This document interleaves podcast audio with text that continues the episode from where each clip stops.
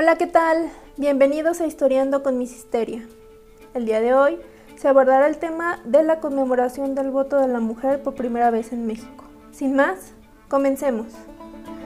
Un 3 de julio de 1955, las mujeres mexicanas pudieron por primera vez emitir su voto en unas elecciones a nivel federal.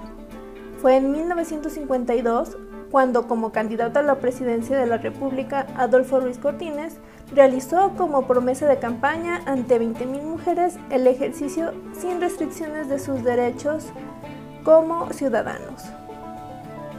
Esta fue la primera vez en que esta idea tomó tanto auge en el país.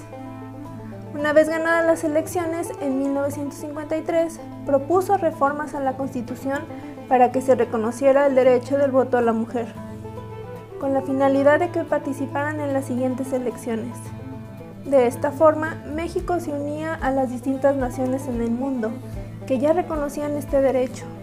Gracias a este triunfo, se consumaba una lucha que, con anterioridad, muchas mujeres en otras latitudes del mundo ya habían conseguido para preservar este derecho. El sufragio femenino significó el reconocimiento a la equidad de su participación política.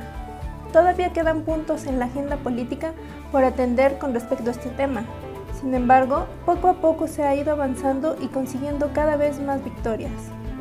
Hoy en día, las mujeres pueden ya no solamente emitir su sufragio, sino que también tenemos senadoras, diputadas, alcaldesas y gobernadoras que desempeñan una labor destacada con una representación más equitativa en los distintos órdenes de gobierno.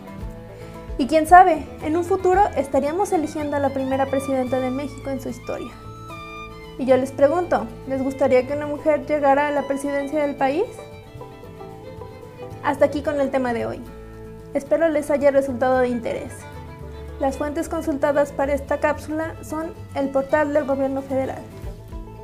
Gracias por su atención. Hasta la próxima.